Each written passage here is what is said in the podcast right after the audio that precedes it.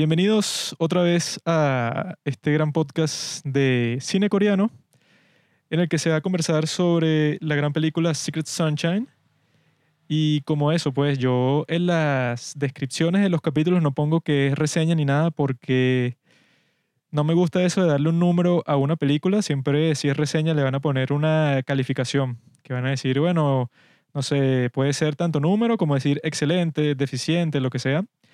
Y que eso, si es un gran trabajo, si es como estamos acostumbrados en el cine coreano, siempre son unas películas que vale la pena. Si no, si no valiera la pena, no hablaríamos sobre ellas.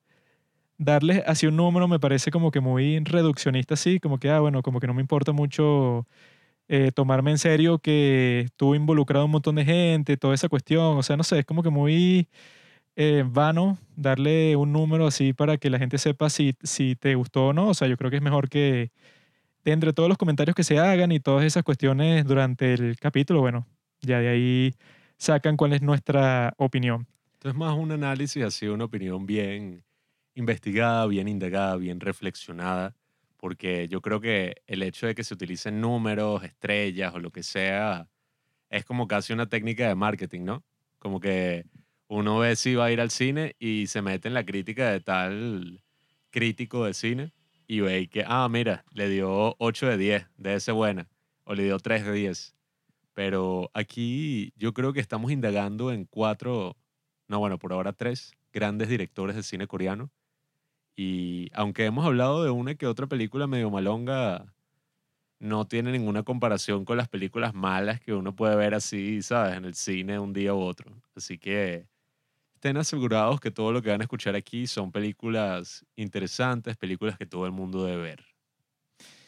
Y el día de hoy tenemos otra de Lee Chandong, que bueno, que ya hemos dicho como mil veces que es el director que menos se le presta atención de los coreanos. Siempre, obviamente, Bong, Bong Joon-ho es el que todo el mundo dice que es el mejor, porque claro, sí ganó el Oscar a Mejor Película y ha estado en todos los festivales del mundo y está en el, creo que estaba en el jurado de Cannes este año. Mm. Es un tipo de eso, pues que obviamente se volvió el más popular porque hace unas grandiosas películas. Pero este tipo, Lee Chandong, es como más grandioso. O, sea, si ya han escuchado las otras reseñas, ah, no son, no son reseñas, son comentarios. si ya han escuchado los otros comentarios, ya sabrán por qué.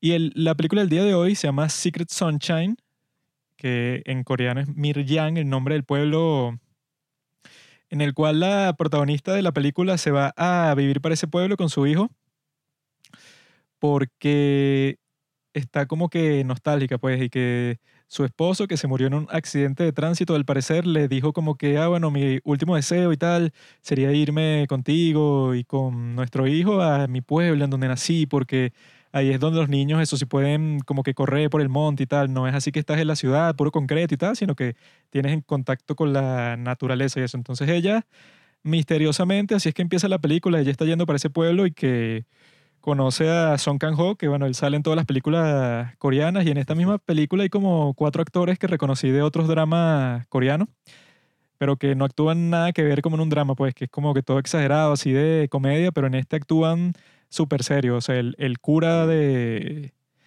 de una iglesia en la película es, ya ha salido como en tres dramas distintos y actúa completamente diferente. Entonces ella cuando conoce a Son Kang-ho está ahí como que toda retraída, pues está llegando nueva a este pueblo, pero como que no quiere hablar con nadie, está ahí como que bueno, no se le hace muy fácil introducirse así a la vida del día a día de este pueblo sino que ella está como que incómoda, pero al mismo tiempo se adapta, al, mismo tiempo está haciendo que si conocidos en el colegio del muchachito este, de su hijo, que debe tener como siete años por ahí. Mm. Y cuando llega el momento eso de que ya ella tiene su escuela de piano, que esa era como que su meta principal, pues ya está con su escuela de piano y con su hijo y tal, está como que medio establecida, sucede que le secuestran a su hijo y bueno, eso es como que lo que pasa en la primera media hora que ella se da cuenta que, bueno, que ella estuvo como que conversando con la gente y que no, sí, voy a comprar un terreno y tal, y al parecer fue por eso que alguien, que hasta ese momento no sabe quién fue, secuestró al niño y bueno, esa persona habrá escuchado eso, que ya estaba por hacer una compra bastante grande y le pide ese, ese dinero pues que se supone que tenía. Ella le da el dinero, sin embargo matan al niño sea, que no se sabe qué pasó, se mantiene misterioso ahí cómo se murió este niño de 6, 7 años. Lo encuentran así tirado en el río, pues que lo ahogaron y eso también es frustrante, pues, o sea, que ella no sabe por qué, no sabe qué pasó, porque ella le dio el dinero y de todas formas el tipo estaba como que no, no es suficiente. Cuando ella, nosotros la vimos como sacó todo el dinero de su cuenta, pues. Entonces ella, obviamente, eso básicamente le parte la mente. Ya después de eso no es la misma y su vida se va yendo a la mierda poco a poco, cada vez más hasta que, como dice un amigo mío de la universidad, siempre se puede estar peor. Así Mm. que tú creas que tocaste fondo, el fondo sigue siendo peor cada vez hasta que, bueno, uno como a las dos horas que lleva esta película piensa y que, ah, bueno, ella ya no puede estar peor, ¿no? Pero nos equivocamos, sigue hundiéndose y, bueno, es como que una gran tragedia. Y es súper realista porque la hace nuestro gran amigo Lee Chandong. Y creo que, no sé si nos falta otra película de él, no sé si esta es la última, pero es Creo muy buena. que- y ya, Creo que nos falta nada más una que se llama Greenfish, que fue la primera que hizo, que es así como de un gángster y de una cosa criminal ahí, pero sí, o sea, básicamente ya hemos hablado de todo el cine relevante y más conocido de Lee Chang-dong. esta es muy buena y bueno, ya la hemos visto un montón de veces y la volvimos a ver para este comentario. Y yo quedé... mm, Es, es raro porque ya básicamente no sabemos la película de memoria, pues que si todas las escenas yo creo que te las puedo recitar así una por una porque la hemos visto con un montón de gente. Sí, sí. Y de todas las películas de Lee Chandon, yo creo que este está así como en el top. Como que Mm. con poesía y con quizá con Burning, con otra de sus grandes películas que todas tienen como que ese sentimiento de que es realista, pero de una forma así como que perturbadora, pues, porque en este caso, Mm. bueno, uno nunca esperaría que en una película, ajá, el personaje principal le secuestran al hijo, se murió y uno esperaría como que, ajá, viene la venganza o viene ah, algún tipo de justicia o viene, no sé, o sea, uno siempre se queda esperando cuando yo me acuerdo de cuando la vi por primera vez, yo estaba como que, ajá, esto no se va a quedar así, pues si, si le mataron al hijo, no sé, va a haber una protesta en el pueblo, o sea, no sé qué va a pasar para que le den la pena de muerte, no sé, una cuestión así de un drama de, de, de, de corte, algo así. Así, no sé, que si con abogados, con jueces, todo un drama de, de ese estilo, pero no tiene que ver nada con eso, sino es también como... Hablan sobre temas parecidos como en Sympathy for Lady Vengeance, que llega un punto que es así, hay un crimen que es como que lo suficientemente terrible, no importa si al tipo lo meten preso toda su vida o le dan cadena, eh, ¿cómo se dice? Le dan la pena de muerte, porque ahí ya no es, ya no es posible hacer justicia, pues, o sea, si... em, Ya no va a volver, pues ya le quitaron, yo creo que una de las cosas, bueno, la cosa más preciada que tenía, porque hay que recordar que ella era viuda. O sea, es una historia, pero que te parte el alma porque es y que, bueno, una mujer joven acaba de perder a su esposo, va a viajar al pueblo natal de su esposo como para empezar desde cero, llega con su hijo de siete años y lo secuestran y lo matan, pero, o sea, de una forma que justo como tú dices, o sea, a mí todavía me sorprende como esta es, esta debe ser como la quinta vez, sexta vez más o menos que veo esta película.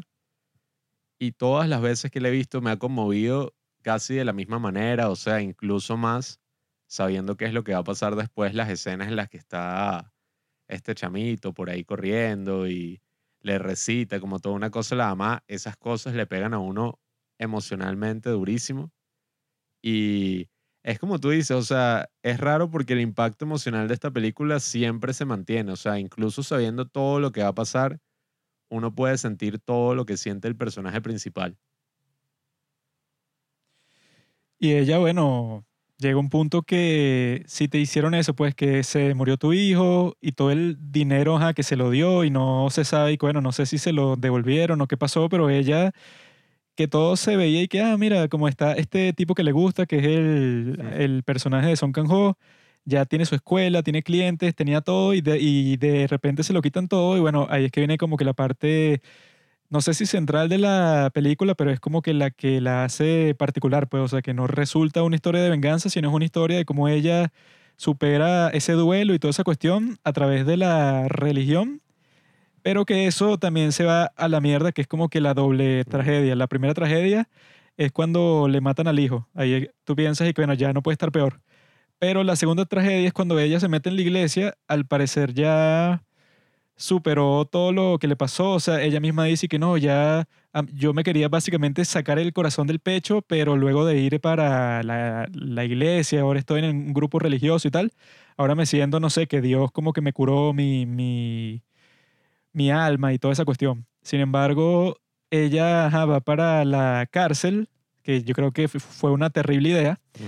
y que no, yo tengo que perdonar a, a la persona que secuestró y mató a mi hijo lo tengo que perdonar en persona. Y el personaje de Son Kang-ho le dicen y que, y que no es buena idea. O sea, ¿para qué te vas a exponer a eso? Es como que muy fuerte y que es puro sentido común, pues. O sea, así no, em, no quisieras perdonarlo, sino verlo y ya. O sea, ver a, a, la persona que mató a tu hijo seguro te va a impactar bastante, ¿no? O sea, yo creo que ella no está preparada emocionalmente ni espiritualmente para lanzarse con eso, que es como que lo más extremo que pudo haber hecho en ese momento. Sí, como, como le dice el personaje, ni que fueras una santa, o sea, perdonar a el hombre que mató a tu hijo en esas circunstancias y, y lo peor de todo es que ya la conocía.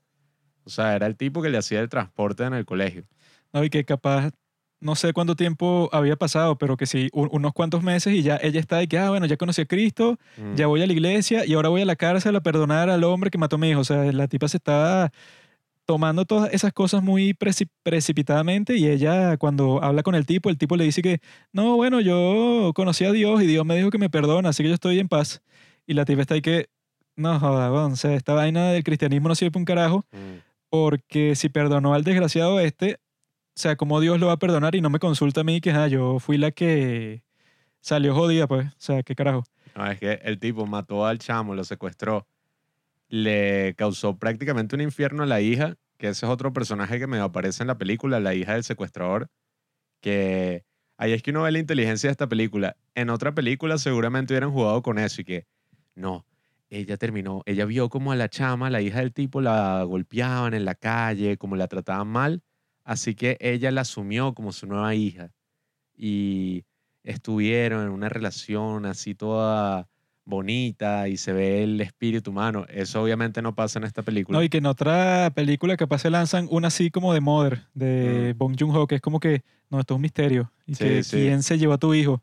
Bueno, está el, el señor del transporte, está el, el, tipo ese que supuestamente le gusta, está fulanita de la tienda de ropa, o sea, nunca existe ese misterio, sobre todo porque es en un pueblo, pues em, siempre en las películas cuando pasa eso en un pueblo no es y que hay 3.000 sospechosos, y que bueno, o fue el huevonote este, o fue el que estaba al lado, o fue tal, o sea, sí, aquí fue ser policía de un pueblo es como que, ¿qué tanto misterio va a haber? ¿no? no y, y bueno, y pasa esa cuestión, pues que el tipo después de causarle uno de los mayores dolores de, que puede sufrir pues una madre, que es la pérdida de un hijo, e incluso arruinarle la vida a su propia hija, uno ve que él está casi que hasta más sereno que la misma tipa, pues. O sea, el tipo está más calmado, incluso está muy bien grabada la escena porque es a través de un vidrio, entonces tú ves como que la cara así de esta tipa que está como tratando de perdonarlo y así tiene los ojos llorosos y, y tú ves al tipo y el tipo está así súper sereno, o sea, súper tranquilo y que, no, o sea, yo rezo por usted, yo rezo por usted en la mañana, en la noche, eh, gracias por haberme perdonado, pero ya Dios me perdonó y uno y que marico, o sea, qué perdón, o sea, tú eres el que debería estar es, no, pidiéndole perdón a ella. Y eso yo creo que es culpa del cura, porque luego ellos están así como que en una situación ahí, como que rezando en la casa de la protagonista. Y el cura está ahí y ella dice eso, pues como que, ah, bueno, que, se cree Dios perdonando a este tipo sin que yo tome algún papel en el asunto y el cura se queda ahí como, no sé, o sea, mm. el tipo le tuvo que haber explicado y que, bueno, él te puede decir lo que sea, pero el tipo lo más probable es que sea un, un psicópata y ya. No que lo haya perdonado Dios ni nada de esa paja, sino que, bueno, él se habrá inventado eso que sintió porque, eso, si tú no te sientes, no sé, si no estás mortificado, cuando hace un par de meses eso secuestraste y mataste a un niño de siete años, si tú estás en paz, eh, yo creo que eso no lo logra ninguna religión ni un carajo. Eso el, el, tipo al parecer simplemente no le importaba y ajá, con la paja de Dios y todo eso, él se siente mejor, pero yo, yo creo que la culpa de la vaina, porque la tipa, bueno, después de eso que ella estaba súper religiosa y ya dice que no, bueno, que se, que se vaya a la mierda del cristianismo, yo creo que es culpa del cura que, ajá, weón, se supone que si eso fuera posible, que tú hablas con Dios directamente y Él te perdona cuando eso es lo que uno tiene, mm, así como que cuando piensa en la cuestión del cristianismo y que, ah, ¿cómo es la cuestión de que te perdonan los pecados y tal? Bueno, eso no tiene que hacerse que a través de un cura y la confesión y el arrepentimiento y no sé qué. Ah. O sea, es un montón de vainas que existen, sobre todo eso, con un crimen tan animal así, porque yo creo Claro. que ese, o sea, ¿qué coño? Secuestro y asesinato de un niño. Es que la forma en que él cuenta cómo fue su absolución y toda esta cuestión es una manera muy simplona de ver todo, pues la religión, el mundo, eh, lo que significa el castigo. Y esta es una película, bueno, súper fuerte. O sea, es una película que muchas personas consideran como una crítica feroz al cristianismo.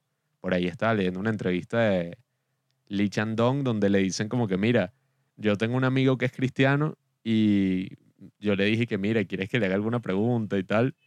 Y el tipo me dijo que, mira, Lee Chandong es un monstruo, yo no voy a ver ninguna otra película de él, Es una es un marica. enfermo, pero Lee Chandong cuenta que, bueno, primero que nada, en Corea, para que la gente esté ubicada, en Corea del Sur, un tercio de la población es cristiana. Y ese cristianismo está un poco basado en ese cristianismo evangélico de Estados Unidos, así que es medio fundamentalista. Incluso leí por ahí que de las 12 congregaciones más grandes de todo el mundo, nueve están en Seúl. No sé cómo eso es posible, no entendí muy bien, pero el punto es que muchísima gente en Corea cree en Dios y en toda esta forma así bueno, en el cristianismo. Y este Lee Chandong dice que muchísima gente, o sea, la película la vieron como un millón y pico de personas en Corea. Y yo creo que él dice como que la mitad eran cristianos. Y a todos les encantó la película, o sea, incluso un cura coreano escribió un libro sobre la película. Varios curas le dijeron a sus congregaciones que vieran la película para discutirla. Porque si lo ves así, como que qué es esta película en general, más allá de la historia, el secuestro y, y bueno, y todo lo que pasa a este personaje, como que uno de los grandes temas de la película es esa relación con Dios, pues. La relación que tiene este personaje con Dios, con la espiritualidad. Y aquí tú te das cuenta que, bueno, dentro de todo tiene unas escenas súper conmovedoras que para mí representan el cristianismo, pues siendo católico o más bien habiéndome criado bajo el catolicismo, la escena en que ella va y puede sacar como toda esa carga, todos esos males que tenía, en sí muestra como que cuál es el valor social eh, que tiene el cristianismo, pues cuál es el valor comunitario. Que si piensan que es una película contra el cristianismo, no sé qué película vieron, ¿no? Porque Mm, ella básicamente ya estaba curada. Ella estaba, pasó de estar así desesperada 100%, que no podía ni caminar ahí, eh, hacer un corto viaje de autobús, no sé, para cualquier sitio, porque ya casi que colapsaba en la calle. Pasó de eso a que ya estaba como que con un grupito, riéndose, o sea, estaba cantando, estaba ya como que, ya, eh, feliz pues. Sí, está dentro de una comunidad, pues. Pero cuando pasa esa vaina, que nadie la aconseja, pues le dice que, ajá, él puede decir lo que le dé la gana, pero no quiere decir que sea verdad, pues el tipo lo más probable es que tenía una condición psicológica ahí toda rara y ya, y él como que no siente lo, lo que sentiría una persona normal, pues. Mm, O sea, es imposible que tan poco tiempo después de eso él está tan tranquilo. O sea, Sí. Nadie le ofrece un consejo a ella y obviamente ella después de esa experiencia dice, ah, bueno, yo voy a básicamente burlarme ahora de todos los que son cristianos, de todas las personas que yo había conocido, que se jodan porque creen en algo estúpido, pues en algo que simplemente Dios eso se puso a hablar con un secuestrador y lo perdonó y ya es como un ni, nihilismo, pues ella Mm, termina pensando y que, ah, bueno, entonces nada importa. O sea, si yo puedo ir y matar y, y secuestrar y después estoy todo sereno en, en mi celda, así en la cárcel, a pesar de que eso le arruinó la vida a ella, le arruinó la vida a su hijo y le arruinó la vida a su propia hija, pues el, mm. porque la tipa eso quedó sola y como que fue para el reformatorio y le caían a, gol- a golpes en la calle, no se sabe por qué, pero que es- eso sí, su- supongo que ella sí vivía sola con su papá y a su papá lo meten en la cárcel por el resto de su vida, bueno, o sea, Mm. obviamente que su vida se va a ir para la mierda, pero si él está tan tranquilo y toda esa cuestión, yo creo que ahí te muestran, pues, o sea, que no es contra el cristianismo ni nada, sino es contra como que la visión así vulgar del cristianismo, pues, y que Mm.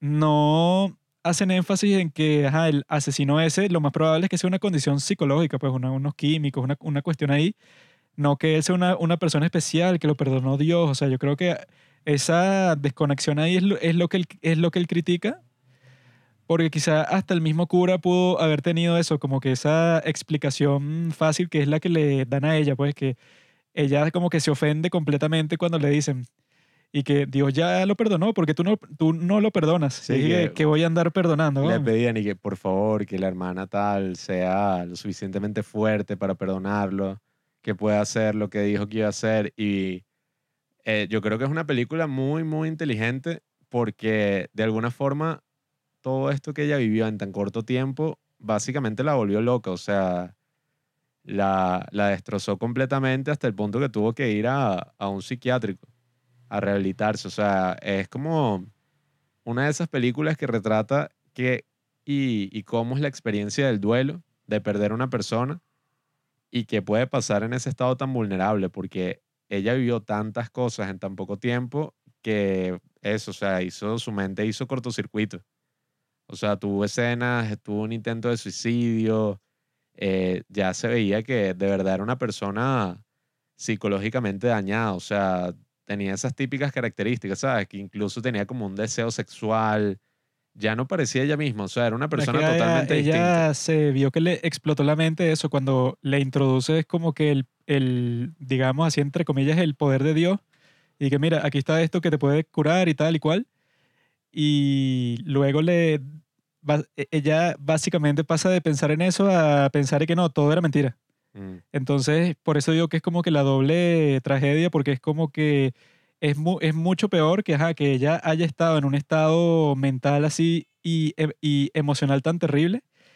De repente haya cambiado completamente y ella básicamente estaba que si mejor que nunca en su vida, porque incluso cuando llegó con el muchachito y todo, ella se veía como que medio deprimida, pues como que medio estaba fastidiada sola, del, del ambiente y llega su hermano de visita y como que le dice, ¿qué haces esto aquí y tal? Y ella básicamente lo que le responde es que, bueno, yo no quiero estar ahí en Seúl con toda la gente que me conoce y que me trata con lástima porque se murió mi esposo y toda esa paja. Entonces ella cuando está ahí ya está como que sintiéndose mal, pues. Luego le matan al hijo, se siente, o sea, ahí como que le colapsa el cerebro. Y ajá, cuando ya, ya aceptó como que el cristianismo y está metida en ese grupo, ya está, eso, por fin como con un carácter completamente distinto. Y entonces la caída de eso, pues de estar por fin en un estado emocional chévere, de estar pasándola fino, eso, con su nueva fe y tiene nuevos amigos que incluso le hacen como que una fiesta de cumpleaños y tal, pasar de eso hasta que, no, bueno, te jodiste, o sea, eso que te había dado el consuelo, ella terminó creyendo que no, que, que no existe, pues, o sea, que es falso. Y hasta el punto de que eso, cuando ella se de- despierta así una de las veces esas y, a- mm. y como que atiende el teléfono sin que estuviera sonando y como que en su cabeza estaba volviendo a experimentar lo que exper- experimentó cuando se dio cuenta que secuestraron a, a su hijo y la llaman como que para pedirle el rescate. Eso es horrible, eso Y fue ella misma se, se da cuenta de eso, pues e- ella misma cae en cuenta y que, bueno, me, me, me, me volví loca. Sí, Ella que, wow. como que cuando ve eso se queda viendo el teléfono así como que, ¿qué carajo estoy haciendo? O sea, me volví loca completamente. Sí, o sea, para mí esta es una de las películas, yo diría incluso más profundas y, y más importantes eh, sobre religión. Porque si te das cuenta, no, no tiene que llegar hasta ese punto en que, wow, hay una escena donde ella está orando y se conecta con Dios, sino que te lo muestra de una forma muy sobria y, y una forma casi como uno ve el mundo, pues como es la religión. Es casi como un estudio sociológico de qué es la religión. Y uno también se da cuenta de cuáles son las grandes ventajas y las grandes desventajas. Porque, claro, yo también mientras la veía, yo pensaba como, oye, mira, después de lo que te pasó, yo creo que eso toma meses, si no años en superar, poco a poco, o sea, que haya un vínculo ahí importante en la comunidad, pero claro, si ya después de un mes, ya es y que bueno, sí, el Espíritu de Dios me salvó, ya todo está perfecto, yo creo que eso no estaba curada de herida, sino al revés. O sea, se estaba poco a poco pudriendo ahí y se estaba relegando con unas cosas que, bueno, es como una, es una narrativa, o sea, importante, como es la religión y, todo esto de que, mira, tú no estás sola en esto, tú no estás sola en este dolor, hay alguien que te acompaña. Es muy importante, pero también hay que tener cuidado porque, wow, o sea, básicamente le explotó la cabeza con todo lo que pasó y, y, bueno, y cuando le explotó completamente fue cuando ella se está cortando las venas mm. y ve hacia el cielo así como que, ves Dios, aquí está, o sea, que ya está ahí que, bueno, eh, como que ella misma no está preparada para nada de eso y también porque eso, en esa comunidad cristiana en que estaba, yo creo que si todo el mundo así en grupo le hubiera dicho, incluso el cura y todo, y que mira, o sea, yo sé que tú quieres perdonar a este tipo y te gusta toda esta cuestión que aprendiste aquí con nuestra comunidad y eso, pero nosotros te aconsejamos que por lo menos, o sea, te des chance a, a, ti misma de sanar, pues, o sea, de pasar, no sé, seis meses ahí metida con la comunidad, eso, como que volviéndote más familiar con toda la gente y con lo que se enseña ahí y eso. Mm. Y luego, bueno, chévere, o sea, yo mismo, o sea, no sé, que si el cura le dice que yo mismo voy contigo, ¿qué carajo? Pero eso, no sabemos cuánto tiempo llevaba ahí, pero lo que parece es que eso, apenas un mes, dos meses. Sin embargo, cuando ella dice eso, que lo quiere perdonar, todos y que, ah, bueno, qué, qué chévere, vamos contigo. Y está que, bueno, ellos pudieron haber como que detenido todo el desastre que pasó después. Pero ahí se ve que si tú en verdad le prestaste atención a la película, no es una película contra la religión, o sea, no tiene ningún sentido pensar eso en este contexto, sino contra tomarse la religión así como algo vulgar, pues, como una cuestión como que, como lo dijo, pues, el, el mismo preso. Y que no, bueno, yo eso, cometí el, básicamente el peor crimen de la historia. Y yo como que le dije a Dios ahí que mira, me arrepiento y ya, fin, o sea, eso es como que la, la, la versión infantil del cristianismo, básicamente, que es lo, es lo, es lo mismo, pienso yo, de creer de, de que no, que existe, existe, el cielo y el, y el infierno. O sea, si tú estás mm. pensando en eso como adulto, cuando eso es más como que un cuento de niños, pues así como que no, bueno, el bien y el mal y tal, y tú si no sigues los diez mandamientos, pues vas a ser un sufrimiento eterno. Esa es como que la versión infantil del cristianismo, que pone que si tú sigues creyendo esto, hasta que eres ya un adulto como tal, bueno, no sé ni qué vas a hacer, pues, o sea, vas a actuar de una forma toda errática. Si piensas que en cualquier momento y que, ah, mi vida, o sea, si, si, si cometo un error, entonces, ¿qué, cómo, ¿cómo me voy a purgar? Y si termino en el sufrimiento eterno y me voy a quemar por toda la eternidad, o sea, si tú piensas eso literalmente, ya en tu adultez, que yo creo que casi nadie lo hace, pues, porque si tú en verdad piensas eso, que, bueno, o sea, si tú, si tú mm. piensas que si tu actitud no es lo suficientemente buena o si, no sé, pecaste contra Dios, hiciste algo que no le gustó, bueno, entonces te, te va a mandar al sufrimiento eterno, así que te vas a quemar por toda la eternidad. Si tú en verdad pensaras eso, bueno, actuarías, no sé, tuvieras así un miedo en tu, en tu corazón que si el 100% del tiempo. Obviamente que casi nadie piensa eso, pero yo creo que esa es la advertencia que te da la película, pues que dicen que eso incluso pasa con los musulmanes si tú te tomas así a 100% todo lo que dice que si el Corán, no sé, que si en ciertas partes, que dicen que todo eso tiende a ser tema de interpretación, pues si tú ves, no sé, un pasaje que dice que no, vas a, matar a todos tus enemigos del Islam con la espada de fuego, o sea, si es una cuestión así y la interpretas y que, ah, eso significa que vamos a matar a todos los que no sean musulmanes, o sea, tú puedes interpretar las cuestiones como te dé la gana, pero en realidad eso, pues, o sea, como que te puedes terminar justificando un montón de comportamientos que son absurdos, pues. Yo creo que eso parte de esa visión fundamentalista de la que el mismo Lichendon habló en esta entrevista, porque si te das cuenta, a mí ni siquiera me hizo tanto ruido el hecho de que ellos como que, bueno, sí, qué fino, la quiere perdonar. A mí me hizo más ruido lo que pasó después. Que claramente esta era una persona que, coya, necesitaba ayuda, necesitaba soporte más que nunca. Y básicamente ya después fui que no, esta tipa se volvió loca. O sea, ya como que no hicieron más contacto, la dejaron de lado y yo estaba ahí que mira, si una persona perdió al hijo, ya se venía de la ciudad por haber perdido a su esposo, le pasa todo esto, o sea, parecía que esa gente no tuviera mucha empatía Y bueno, esa es No, como la... ellos mismos no sé si se tomaban en serio lo que estaban creyendo o, Sí, o sí. qué. Y que bueno, Era como que bueno. si tú te pones en los zapatos de ella después de que le pasó eso, o sea, la, la principal que le dio el folleto así para que fuera para la iglesia, que es como que la que le recrimina. Si Dios ya lo perdonó, ¿por qué tú no lo perdonas? Ajá. Esa misma es y que, ok, si tú en verdad crees en lo que estás diciendo, pues en toda esta cuestión del cristianismo, y a ella este maldito le dijo que no, que él ya está totalmente sereno, o sea, que era lo, lo que yo estaba pensando en ese contexto mínimo para tú consolarla, tú ponte que así no sea verdad, pues as- así sea una mentira que te estás inventando de cómo funciona la cuestión solo para que ella se sienta bien. Eso es lo que tendría que hacer, pues, y que no, bueno, eso no funciona así, no le creas al criminal. O sea, créeme a mí, no sé, que soy experta en esto, que llevo un montón de tiempo en el cristianismo. Nunca pasa eso, pues, o sea, nadie trata de consolarla ni nada. A mí lo que me parece muy, muy interesante de esta película es que más allá de ese tema que es como lo principal, está toda esta relación entre la protagonista y el personaje de Song Kang-ho, eh, que eso es como lo loco de esta película. O sea, uno se imaginaría que, bueno, es un melodrama así, pero súper serio, nunca hay un momento así ligero.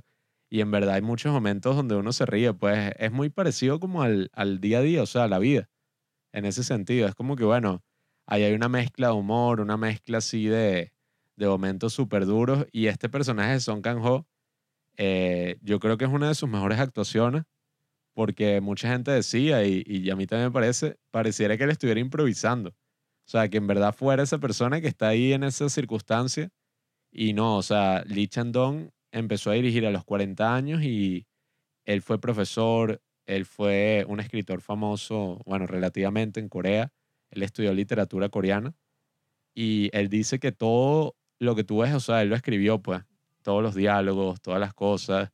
Y el hecho de que estos personajes actúen, o sea, de que estos actores, perdón, actúen estos personajes con tanta naturalidad, es un éxito en sí mismo. O sea, esta relación que tienen ellos dos, yo creo que nunca he visto algo así como tan honesto en el cine, como que ese tipo de persona, que la ironía ahí es que el tipo termina yendo a la iglesia porque quiere estar con ella, como que la sigue a todas partes, la acompaña. Es un tipo que cumplió 39 años y está soltero, pues. Y al final el tipo sigue yendo a la iglesia como que no, bueno, o sea, yo empecé a ir por ella, pero como que sí me gustó y siento que si no voy me hace falta algo y tal, que es como la gran ironía de la cosa. Pero bueno, yo creo que podría decir, la actuación de esta tipa es como que de las mejores que he visto, sí, no solo en el cine coreano, o sea, ella ganó la no, ella ganó el premio de mejor actriz en Cannes por esta película Secret Sunshine, pero o sea, la tipa actúa buenísimo, o sea, es una cosa súper sutil y al mismo tiempo, como te digo, o sea, cada vez que yo veo lo que ocurre, me conmueve demasiado porque uno entiende su dolor y las etapas de su dolor, o sea, cuando está tocando el piano así con el, con el alumno y de repente la cámara vuelve y una lágrima está cayendo, o sea, la película, esto sonará una, una metáfora así un poco pretenciosa, un poco así snob, pero sabes que está la película esta que ni siquiera he visto, o sea, he visto algunas tomas, la de La Pasión de Juana de Arco, que tiene esas tomas así, close-up de la cara de esta actriz, es una película muda y las lágrimas cayendo y tal. Ver la escena, o sea, en que ella está hablando así y le dicen como que no, mira, tenemos a tu hijo secuestrado, eh, o verlo, ya cuando ella está ahí en el entierro, eso es como lo primero que se me viene a la cabeza, como que wow. O sea, la forma en que esta persona comunica toda esta situación, todo, e incluso vi que, supuestamente ella odiaba a Lee Chandong. O sea, que Lee Chandong y no, ¿Qué le pasa? todos los actores y actrices que han trabajado conmigo como que me odian. O sea, después dicen y que no, sí, ese bicho, incluso entre ellos hablan como que, no, mira, pude sobrevivir a una película de este bicho, soy una lacra. Ya después y que del estreno, sí, ya estaban en una relación amigable y tal, pero durante la película decía la actriz y que no, que lo odiaba. Incluso en la escena, sí, ¿sabes? Cuando perdonan al tipo y pasa toda esta cosa, que ella está a punto de desmayarse y está viendo así como con una cara de odio, una cosa así. El Lee Chandong y que le dije que no, mira, imagínate que soy yo el que estás viendo. o sea, Qué show. Naguará, allí, qué barro, ¿qué le pasa? Ay, que, que tanto lo odia. ¿No? Sé, y que. ¿Qué No. le hizo?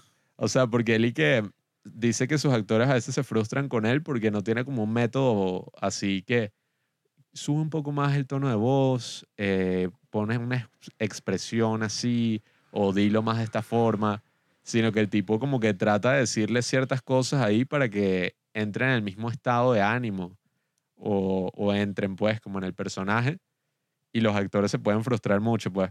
O sea, los actores se frustran y el tipo es así. los o actores sea, siempre se frustran, ¿no? Es el- los actores son como bebés así, o sea, tú los tienes que cuidar así, ay, mira, ¿no? siempre están vulnerables.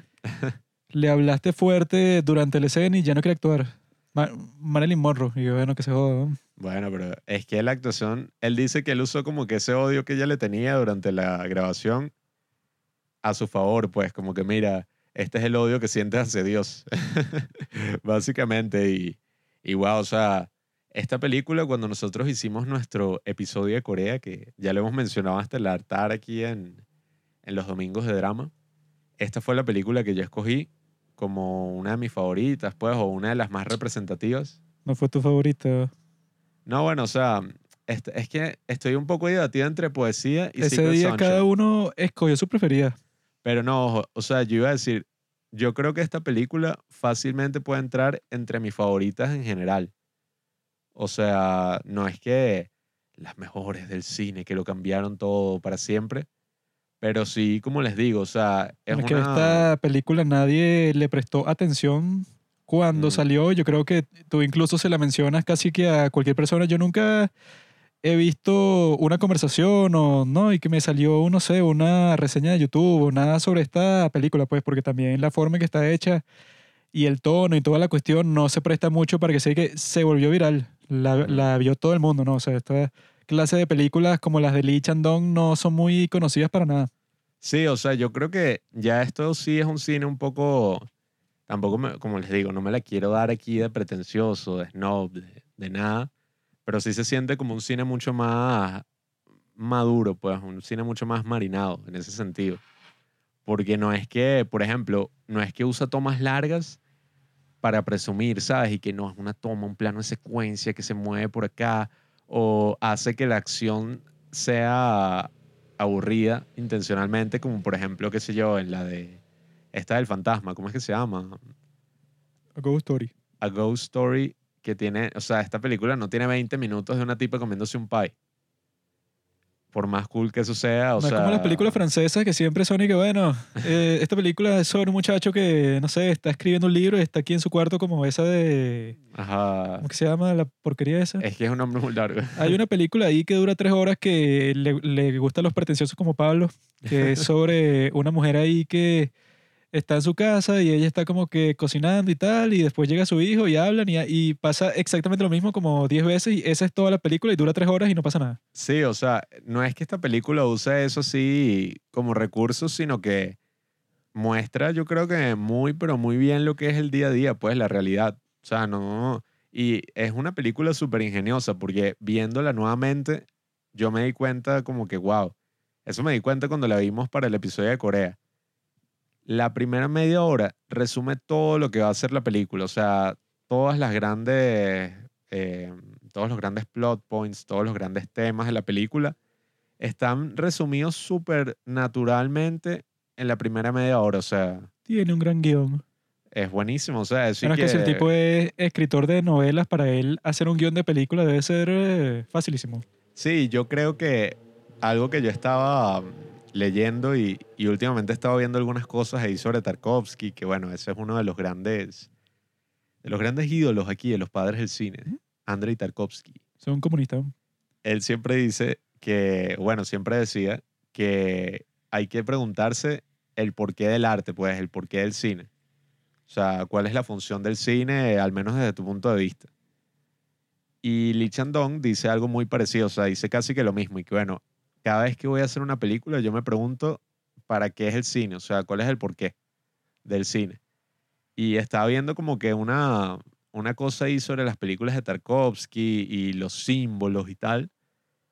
Y Tarkovsky dice que, bueno, él dice que los símbolos son una porquería, o sea, él no quiere usar ningún símbolo en su película, sino más bien como metáforas. O sea, él usa más bien como metáforas de algunas cosas que son mucho más profundas y no tienen como que un significado claro, sino parten es nada más de la experiencia. Y yo creo que eso es raro, o sea, porque son dos estilos muy distintos, pero de alguna forma uno nota lo mismo acá, o sea, como es un escritor, así que tiene un gran trasfondo en literatura, es como si él usara más metáforas, pues a lo largo de, de toda la película. O sea, al principio, cuando el niño se pierde, cuando vemos así la relación entre este, este chofer de autobús y su hija, cuando tiene este conflicto que él ya le dice como, no, bueno, yo creo, creo que es la tipa que le dice, ¿no? Y que tú crees nada más en las cosas que puedes ver y tal. Y ella que, no, bueno, los rayos de sol, ¿sabes? Hay como una cosa ahí. Creo que todas esas son metáforas de lo que viene después y e incluso vi un análisis, yo nunca llegué hasta ese nivel, pero... Se llama foreshadowing, mi amigo. Sí, bueno, pero yo no llegué hasta este nivel, pero ¿y qué? No, la primera toma, porque son tomas medio largas, o sea, como de un minuto, 30 segundos. Largo para el estándar de hoy en día. La primera toma es como este cielo azul así, visto desde el parabrisas. Y la última es como la tierra así, un, así pues, como la tipa se está cortando el pelo. Y la persona que escribió el artículo estaba como que, claro, sí, o sea, muestra como parte así desde esa visión y que, wow, o sea, Dios y la cosa y tal y ya termina en una cosa como que no, bueno, más centrada en la Tierra, pues. O sea, literalmente. No puedes buscar nada que salga en internet. Todo es mentira. Se ponen a hablar de las películas. Y siempre, no, es que aquí, eso, como yo te dije, eh, el video de YouTube con el círculo rojo. Aquí es que Bob Esponja estaba hablando con Satanás, pero si tú pones el capítulo al revés. Es que esa es la cosa, ese no es el significado de la cosa. O sea, que eso es lo que me parece bueno de este tipo y autores así, bueno, los grandes cineastas. Uno puede interpretar todas esas cosas porque está muy bien hecho y los temas están pues a lo largo de toda la película. Pero uno está claro que eso no es ningún símbolo y que, ah, claro, o sea, el director puso eso ahí queriendo implicar que ella está pensando en Dios. O sea, el porqué del cine está implícito. Eso no tienes que expresarlo. Porque el cine está ahí. Todos ellos, si tú estás haciendo una película y una película buena, tú sabes por qué lo estás haciendo sin vocalizarlo, pues tú tienes la creencia en tu corazón. Eh, cuando la gente se pone que no, este plano que significa tal y que bueno, mi amigo. Sí, eso es pura paz. Si el propósito de grabarlo de esa, de esa cierta forma es que tú lo, o sea, traduzcas ese código del, de la imagen en letras y, y, me lo digas a mí eso, pues, o sea, me digas una frase sobre qué es lo que significa, eso le quita todo el sentido. porque el sentido debe ser que si tú lo ves y te significa algo así, pues, o sea, te lo transmite sin palabras, que se supone que esa es la idea, ¿no? Si no, no fuera grabado.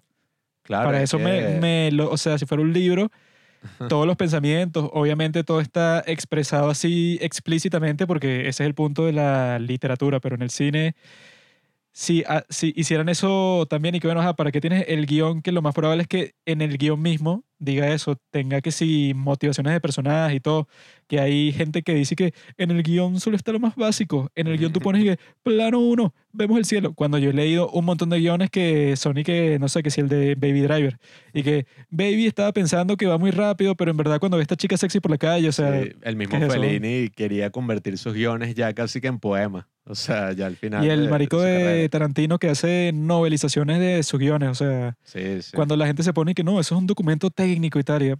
la gente que dice toda esa paja del cine así y que, o sea, porque como te digo, ver esta película así y decir todas esas cosas y esto significa esto y lo otro, yo creo que es gente que lo que hace es psicoanalizar.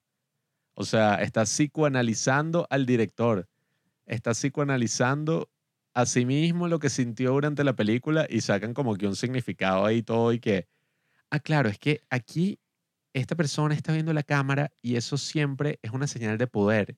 Entonces, implícitamente... Por eso es que antes de grabar esto no deberías leer nada de internet, sino basarte en tu propia experiencia, porque toda esa gente que le gusta, sobre todo, escribir de cine, porque no hay muchos podcasts de cine y los que hay son como que, bueno, tú no te vas a poner con esa, ese fastidio y que, bueno, el plano en el que el niño ve hacia arriba, o sea, eso no es mm. como que tan... Eso no va a surgir en una, una conversación, sino que como está escrito es todo un análisis así súper intelectual y que no, claro, es que si tú entendieras el, dic- el diccionario de símbolos culturales que yo me leí eso en la universidad. O sea, eso no funciona así, por eso es que no deberías leer a esos tontos antes de venir aquí. Es todo fino. cobarde, asesino, Esos son todos esos Genocida. tipos, son tipos que ven la película y... genocida. Son Ese unos estuvo, genocidas, ¿no? Estuvo interesante genocida. con los temas, pero, Pero tú no entiendes... Coño. Tú no entiendes cuál es el don más grande del Lee Chandon. ser coreano. Se ve claramente la escena en que nuestra querida protagonista está con su niño en el transporte, ¿no? Y ella está como que en el lado derecho del plano, está ahí conversando con el, el del transporte, que bueno, es el maldito que... cosa y que, como está en el derecho, el lado derecho del cerebro representa. El, el maldito que va a secuestrar y matar a su hijo, el que está manejando el automóvil, ¿no? Y ella está hablando con él y tal, y que no, ¿cómo está? Sí, no, este colegio está muy bueno, sí, no, es que mi niño está nuevo aquí, entonces está tímido. Están hablando todo ese tema, ¿no? Pero lo que le da la vivacidad a esa escena, a ese plano, es que detrás de la protagonista y el muchachito hay como dos niños así, no sé qué carajo están jugando, pues están como que haciendo un jueguito así que si de niños, no sé, se están pegando en la mano y se están riendo y tal.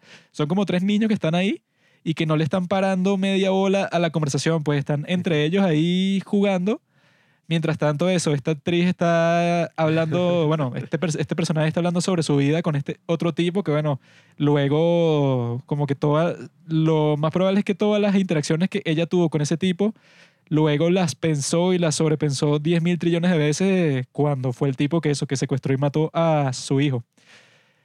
Y él siempre hace eso, pues está como que la escena principal, pero siempre está pasando algo en el fondo, algo que se ve súper natural, pues, o sea que yo creo que eso es básicamente, no sé, que si el 80% que lo, lo, lo que le da la naturalidad a sus películas, Sí, hace que se sienta vivo, pues, que, se sienta viva la escena. en todas, pues en poesía, pues ella Sí. entra a un, a un supermercado y no es como en otras películas y tal, que tiene como que gente ca- caminando detrás, Mm. sino que ves que, que no, casi que está pasando un- una historia detrás de esta pe- persona, pues no sé, que si uno amigos que se encontraron y están teniendo una conversación ahí y se pone a conversar con la cajera, o sea, todo está súper vivo, pues incluso eso pasa en, creo que es en, tanto en Oasis como en Peppermint Candy, siempre cuando los personajes están por la calle, en el fondo están pasando un montón de cuestiones, pues, no sé, un- una gente se está persiguiendo, eh, tienen una conversación, hay como que una pelea, siempre está pasando algo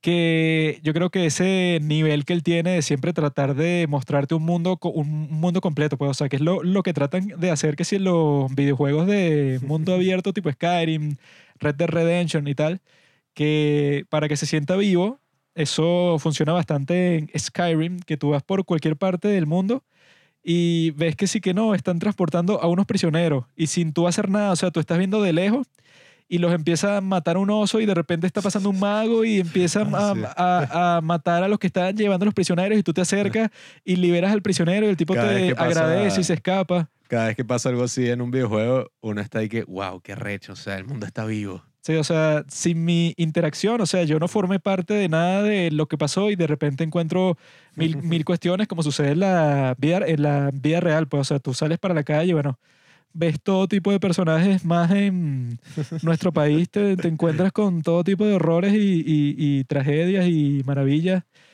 cuando caminas simplemente por, por las calles. Y yo creo que si vas a hacer una película eso que se sienta súper realista y que la gente se la tome en serio, como son todas las de Lee Chandon, eso siempre es lo que le da ese efecto, pues, y que todo está vivo al mismo tiempo. O sea, no es que esas películas que son como que súper, hiper enfocadas en el personaje y tú no ves más nada, sino que es más literario, así que básicamente es como si estuvieras en la cabeza del personaje. Mm. Eso no es lo, lo que pasa normalmente en las películas de Lee Chandon, sino que siempre es como que más todo el contexto, pues. O sea, si incluso ves Burning, eso, la forma en que ellos se conocen es porque eso, el tipo está entrando que si para, para una tienda y ve a esta tipa que está como que anunciando una cuestión en la puerta y está como que vestida así toda estrafalaria y entonces eh, est- estaban haciendo como que una rifa. O sea, siempre está pasando algo raro en, en la calle cuando eso nor- normalmente en una película no gastan tiempo ni dinero en eso, sino que se Sí. concentran en qué es la escena. Pues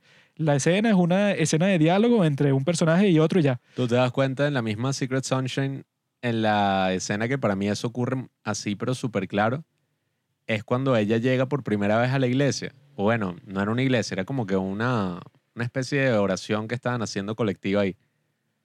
En una película tradicional te mostrarían al personaje llegando y como poco a poco se va quebrando y todo, pero apenas ella entra acá, te muestran es la reacción de un pocotón de personas que están pasando Hay su propio como 50 infierno. personas ahí, güey. Sí, o sea, uno se da cuenta y que, wow, o sea, aquí hay personas de todo tipo que seguramente están pasando sus propios problemas, o sea, sus propias circunstancias, y no es como hasta unos minutos que te muestran a ella llorando, o sea, se escuchan unos gritos, uno sabe que, wow, o sea, es ella, hasta que te la muestran, y eso es básicamente crear una atmósfera súper realista, o sea, No, y que eso para toda la producción, la razón por la que no se hace mucho es porque debe ser un fastidio. Pues en Mm. vez de tener a un montón de extras que supongo que no son extras normales, pues, porque son gente que en realidad tiene que actuar. No es como que el, el extra que tú buscas y que, bueno, párate ahí detrás del personaje y, no sé, or- un café cuando te, cuando te toque. No sé, una función así súper simple.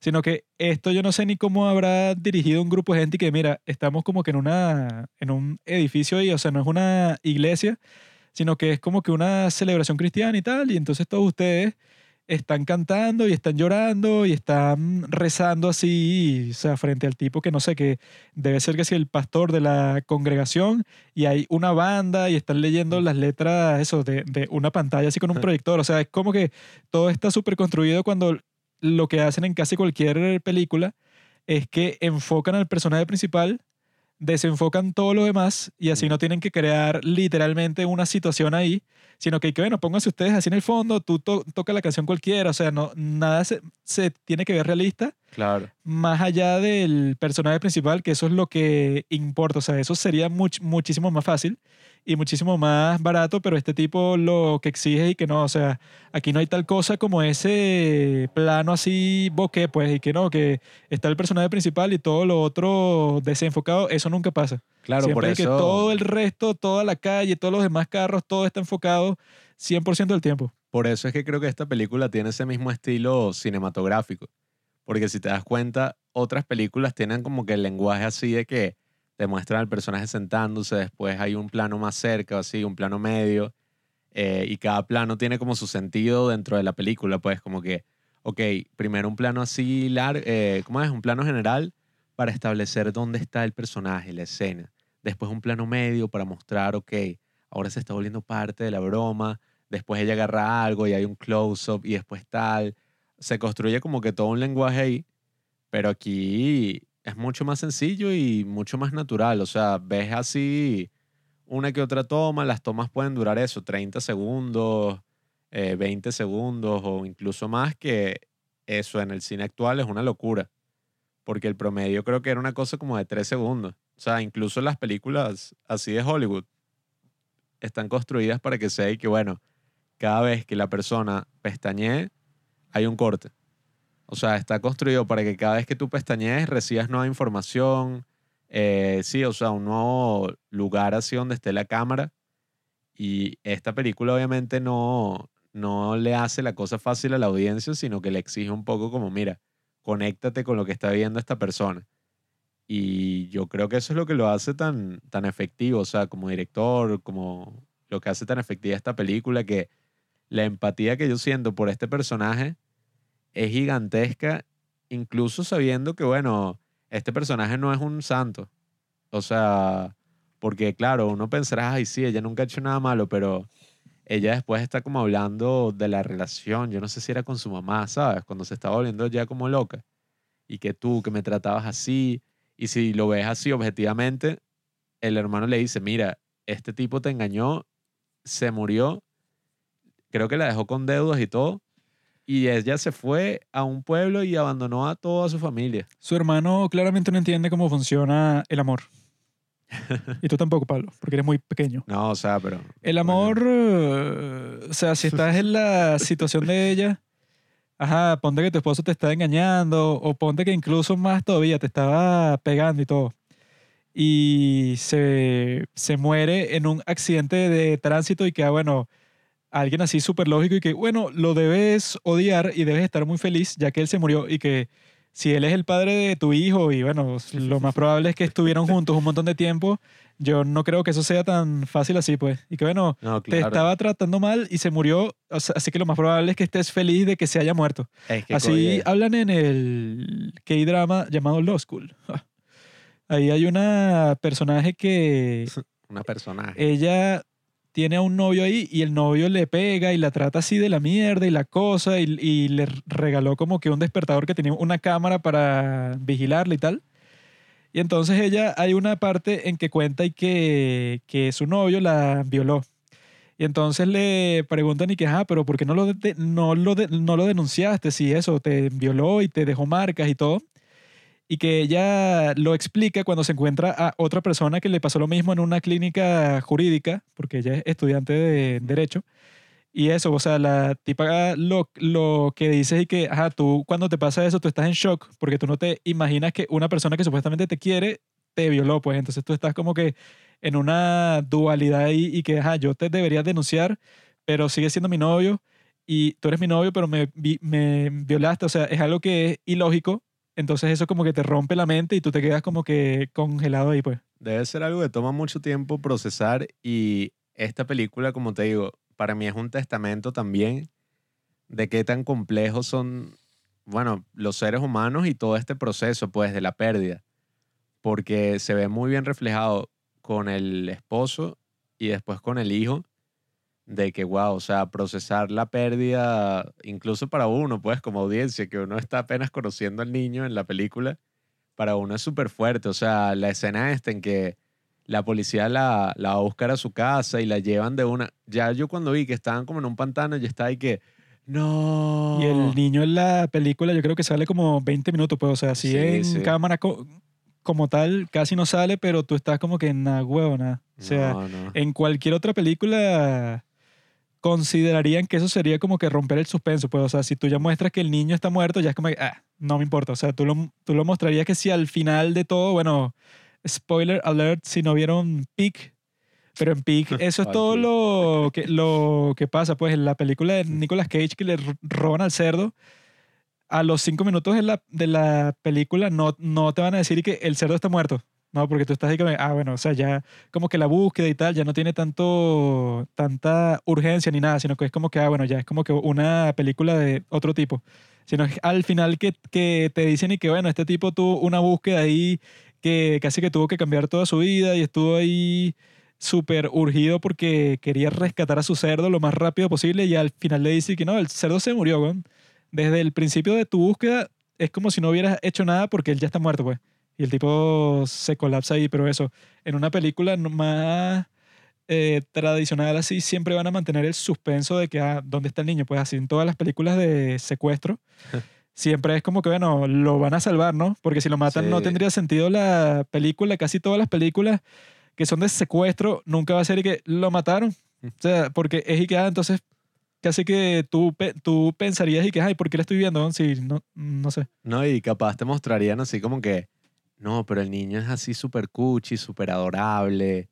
El niño le dijo a su mamá como que, mamá, cuando vuelvas de no sé dónde, quiero que juntos eh, armemos la casita del árbol. Y cuando ella vuelve, ya el niño no está. Y ella ve la casa del árbol y dice como que, ay, algún día, y al final la termina construyendo y se hace amiga del hijo, del tipo que secuestró al hijo. Y, o sea, no hay ninguno de esos artificios, sino que pasa lo que yo creo que pasaría en la vida real. Que es y que, bueno, o sea, una lógica de que, ¿qué coño, marico? Si tú colaboraste a matar mi hijo, chao, o sea, ni me toque. Que es lo que pasa con la hija de este tipo. Y esta película fácilmente, hablando de la espiritualidad y de todo eso, es como un relato así que, bueno, ¿qué pasa cuando lo pierdes todo? Pues cuando te pasa la mayor tragedia del mundo, ¿cómo reaccionas ante eso? ¿Qué te puede dar la salvación, entre comillas? Esta señora lo que tenía que hacer era leerse la historia de Job. Tenía era que estar con el tipo ese. Duncan Job. Job lo perdió todo, pero el Señor Dios le regresó todas las cosas que le quitó porque él mantuvo la fe. ella Dios le quitó todo, pero ella al no mantener la fe se jodió. ¿Comprendes? Yo creo que tenía que, si da un poquito de lástima, yo, yo en el artículo ese que leí que este tipo que era como el stalker adorable, Y yo que, naguara, qué exagerado. No, y que Son Kang-ho. si ella desde el principio hubiera aceptado los avances de Song Kang-ho, que la quería seducir, nada de esto hubiera pasado. Todo se hubiera resuelto pacíficamente porque una de las cosas que el tipo ese enfermo le pregunta es que, ah, tú estás sola, no, sí, y tal. O sea, el tipo segu- seguro pensó que, ah, esto es una mujer eh, sola en su casa, seguro deja el hijo ahí solo cuando tiene que ir para cualquier parte, relajado. O sea, ahí yo entro y ¿quién me va a, quién se va a oponer a eso? Nadie. Ella desde el principio tenía que cuadrarse con Song Kang-ho. Dejaba cuidando al niño cuando ella se iba a este tipo, así como pasaba en Reply 1988, que dejaban al, al papá de Taek cuidando a Jinju y ahí Eric quedaba, bueno, por lo menos hay un tipo cuidando al, al, al bebé ahí. Coño, si quieren meterse con el niño, tienen que pasar por encima de- este tipo. Por eso es que eso de mamá soltera y tal, eso, eso no puede durar mucho tiempo porque sobre todo eso, te mudas hacia un pueblo y siempre hay un enfermo que se aprovecha. Entonces, si hay mamás solteras que están escuchando esto, se tienen que, como dicen, pues conformar, tienen que settle, tienen que buscar un hombre que simplemente eso, que las proteja, porque as- así es como funcionan básicamente las relaciones esenciales así a largo plazo son, bueno, imagínense que están en una tribu, en la época de las cavernas, una cuestión así Que buscas una, mujer niñera, sola, una mujer sola que no lo, lo proteja un hombre de la tribu, llévalas de perder. Tenía te- que tener una niñera ahí.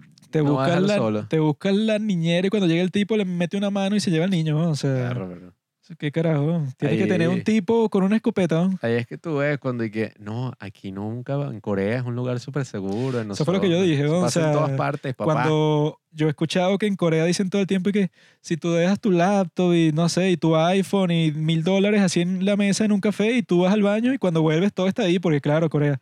Y que bueno, sí, huevón. Yo voy a, Ca- Uno se capaz llega, hace eso exactamente y lo roban como un pendejo. yo voy a, yo voy a Corea y no joda, yo no dejo mi, mi cartera ahí puesta en una mesa, pero ni por tres segundos. Yo no, yo, yo no soy pendejo. Yo he visto todo tipo de películas. Yo he visto Vincenzo. En Vincenzo llega, el Vincenzo llega para Corea y lo vuelven mierda y le roban el carro y le roban todo. O sea, Hay crimen en todas partes, muchachos. Siempre te tratan de mentir esa mentira. Pero eso, esta película, la función más importante que cumple es que funciona para arrancar esta semana, la cual es como que el foreshadowing, pues el, la semana previa a nuestro episodio principal de la próxima semana, el del miércoles, que se va a tratar sobre la religión. Se va a tratar sobre la religión cristiana, obviamente, porque bueno, todas las películas que escogimos para ver, que son Los dos papas, El séptimo sello y Life of Brian, para conversar con nuestro amigo Pita, todas esas películas son sobre la cristiandad, pues, o sea, tampoco es que nosotros, Es un gafo, Juan. es que bueno, Había que escoger Pablo es judío, yo soy cristiano y Pita es budista, o sea, no... Coño, eh, no, te- no tenemos ese nivel de diversidad en nuestro país, pues aquí todo el mundo es cristiano y ya, entonces había que invitar a un rabino, a un cura, a un bicho de estos que se rapa la cabeza. es parece, budista. es un chiste, weón.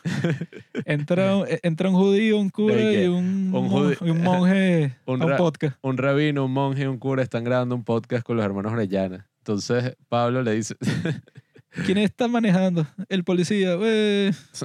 Pero eso, pues, esta película es perfecta, ¿sabes? Para empezar eso, el, el, el- el momento de la religión.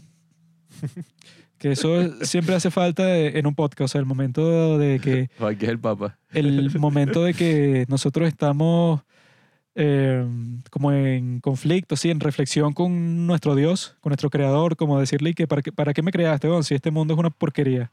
Yo siempre estoy en comunicación constante con mi Dios y le pregunto, mira, ¿de qué voy a hacer la recomendación?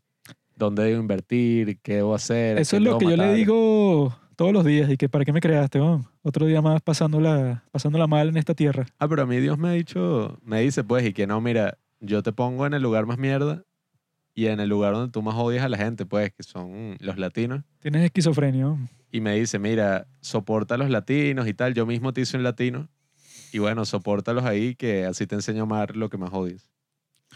Es perfecto para introducir este nuevo mundo de la religión que, bueno, ya para el próximo año tendremos que tener esos capítulos de Pascua, de Pentecostés, de Cuaresma. En diciembre vamos a tener nuestros aguinaldos, nuestras gaitas así, en honor a Cristo. No, no, no.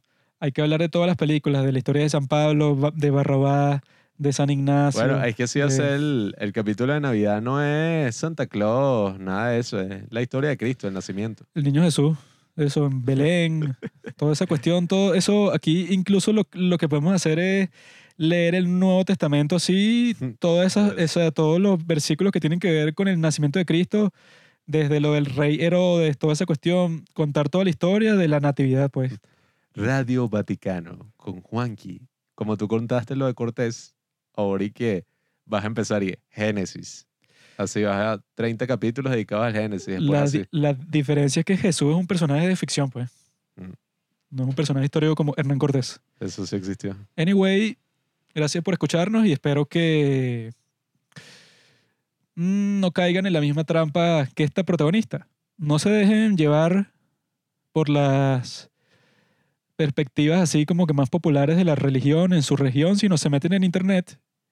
Y, o sea, si esta película fuera más realista o más actual, la protagonista se mete en Reddit y pregunta y que es verdad que tú si eres un supercriminal simplemente le pides perdón a Dios y ya ella hubiera preguntado eso y le hubieran llegado por lo menos cinco comentarios y que eso es pura paja, no le pares, no, no le prestes atención a ese tipo que te quiere engañar y lo más probable es que es un psicópata y ya, simplemente vive, vive tu vida, eso es pura paja. O sea, se tenía que meter en un subreddit así, que fuera que si cristianismo, Corea, no sé, una cuestión así, No, Juan. y así no hubiera pasado por ese colapso mental, pues obviamente. Reddit no es la solución para todos los problemas de la vida. No solo Reddit, pues internet, se mete en Quora, pues en cualquier eh, foro así para hacer preguntas y dice que mira, me acaba de pasar esto y no tiene sentido. Y, y, y el cura de la parroquia en donde yo estoy es medio retrasado.